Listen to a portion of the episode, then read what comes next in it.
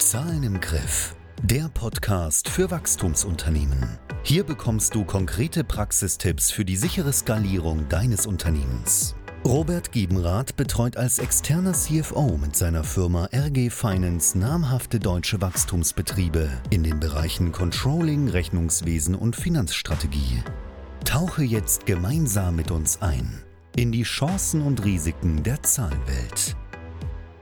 Deshalb solltest du dich mit deinen Unternehmensfinanzen nicht auf deinen Steuerberater verlassen. Darum soll es jetzt gehen und damit herzlich willkommen. Ich bin Robert Giebenrath, externer CFO für Wachstumsunternehmen. Wir kümmern uns um die Zahlen bei diversen Wachstumsbetrieben und haben natürlich auch mit sehr vielen Steuerberatern zu tun. Das soll hier, dieses Video soll gar kein Steuerberater-Bashing werden sozusagen. Es gibt gute Steuerberater, es gibt schlechte Steuerberater, wie in jeder anderen Berufsgruppe auch. Gibt es ein paar schwarze Schafe, ein paar, die ihren Job sehr, sehr gut machen. Ähm, aber vor allem ist ähm, zu schauen, für welchen Bereich ist wer zuständig und äh, wer kann für welchen Bereich was und wie spielt man die Leute aus. Wie auch bei jedem anderen auch, wie es man mit Anwälten macht und, und, und. Also es ist exakt das Gleiche. Ähm, deswegen müssen wir jetzt hier immer so ein bisschen unterscheiden, aber wichtig ist auch für dich, dass du die eine oder andere, das eine oder andere Mindset richtig, richtig gerückt bekommst. Ähm, denn eine Aussage vorab, dein Steuerberater ist nicht ganzheitlich für deine Finanzen und deine Zahlen im Unternehmen verantwortlich. Das Thema Controlling macht ein Steuerberater nicht. Liquiditätsplanung macht ein Steuerberater nicht. KPIs kann er gar nicht einordnen, weil er gar nicht in der Form so unternehmerisch dabei ist. Das sind alles Themen, die sind nicht Aufgabe des Steuerberaters. Das sind Aufgaben, die dann intern oder eben sowas wie vom externen CFO gemacht werden müssen. Das sind, das sind Themen, äh, die ein Steuerberater gar nicht macht. Aber ein Steuerberater ist extrem gut dann äh, in der rückwirkenden Finanzverwaltung sozusagen, der Durchführung der Lohnfinanzbuchhaltung, des Jahresabschlusses und idealerweise auch der steuerlichen Gestaltung eines solchen Abschlusses und noch besser, auch in der steuerlichen Gestaltung nach vorne deiner Unternehmensstrukturen zum Beispiel im Rahmen von Transaktionen, im Rahmen von Expansion. Das sind dann die strategischen Steuerberaterthemen. Und das ist etwas, wo du den Steuerberater auch zwingend für benötigst. Da benötigen wir die auch. Wir ähm, sprechen dann auch mit den Steuerberatern dazu, haben dann natürlich die Spezialisten für die einzelnen, äh, für die einzelnen Bereiche. An sich hat man irgendwann unterteilt man auch in einen sogenannten strategischen Steuerberater und einen operativen. Der Operative kümmert sich dann um Lohn- und Finanzbuchhaltung, Abschlüsse und also um das ganze Buchhalterische, Umsatzsteuervoranmeldung.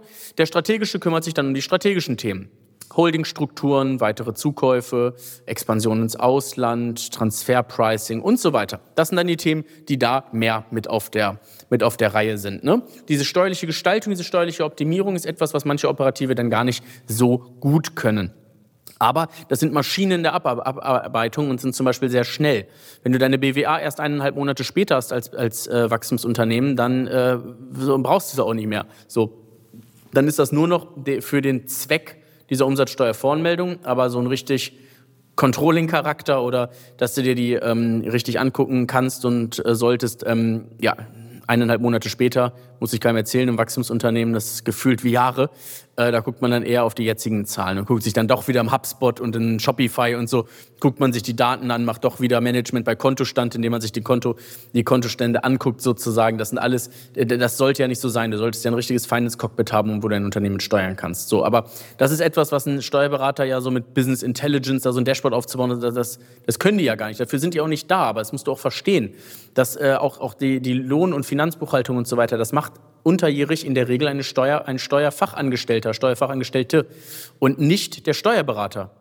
Der guckt da einmal im Jahr drauf, macht mit dir ein Jahresendgespräch, guckt sich den Abschluss an, gestaltet den hoffentlich sinnvoll. Aber auch hier ist es dann wichtig, dass der auch nicht nur steuerlich gut gestaltet ist, sondern auch auf Bonitätsebene. Und da hört es bei manchen leider dann schon auf, dass die dann eher die Brille haben, ähm, okay, ich hole dir Steuern zurück, aber auf der anderen Seite ist es super wichtig, gerade weil es eine Wachstumsfinanzierung ansteht, dass die Bonität auch steht. Das heißt, das Ergebnis muss man eher in die andere Richtung optimieren. Ähm, und das sind so Themen, das können manche dann halt nicht ganz einordnen, weil viele eben auch nicht dieses unternehmerische Denken haben und eher im konservativen Denken unterwegs sind. Auch gerade beim Thema Holdingstrukturen, dann wird erstmal empfohlen, nee, brauchst du erstmal nicht, bleib im Einzelunternehmen, mach erstmal nur eine GmbH und so. Aber wenn du Unternehmen schnell im Wachstum bist und so weiter, dann können die Spielregeln andere sein. Und dann könnte, kann es einen Rahmen geben, den so ein Steuerberater vielleicht noch nie gesehen hat, weil er bislang immer mit mittelständischen Unternehmen zum Beispiel zu tun hatte Hoffentlich auch mit Unternehmen schon. Ne? Ähm, manche ja auch viel, viel im, im privaten Sektor dann unterwegs, ähm, so, so, so Erbschaftssteuerthemen und so weiter oder, oder private Steuererklärung. Aber auch wenn auch Mittelstand dann sozusagen viele mittelständische Unternehmen da sind, dann kennen die diese Wachstumsraten nicht und äh, können vielleicht auch gar nicht so viel mit dem Begriff Ads und so weiter anfangen, die geschweige denn die richtig zu verbuchen. Und ähm, dann sind diese Wachstumsgeschwindigkeiten manchmal auch nicht das, was die kennen und dadurch sind die Tipps, die sie geben für die akute Situation zu konservativ und auf Dauer extrem teuer. Da habe ich schon teilweise echt Sachen rückgängig machen müssen, wo ich so dachte, uiuiuiui. Ne? Ich bin selber kein Steuerberater, das ist als Disclaimer hier vorab, aber ich arbeite mit vielen zusammen und ich weiß zumindest, äh, wie, man, wie man vieles äh, dann mit denen gemeinsam gestaltet. Ähm, das sind so Themen. Also du musst, für dich muss klar sein, dein Steuerberater ist nicht dein Partner für alle Finanzen und das Controlling und so weiter und vor allem keine operativen Zahlen, sondern ist für den Rückspiegel verantwortlich und äh, bereitet alles sauber fürs Finanzamt auf und berät dich hoffentlich gestalterisch zu deinen Steuern.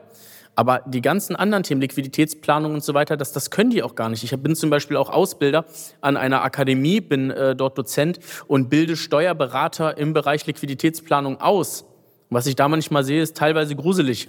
So, ähm, ne, das, sind, das sind ganz andere Anforderungen, die man da hat. Und manche wollen sich dann da einfach weiterbilden und äh, brauchen dann ein paar Punkte, um irgendwie so ein bisschen ihre Weiterbildungs, auf ihre Weiterbildungspunkte zu kommen. So.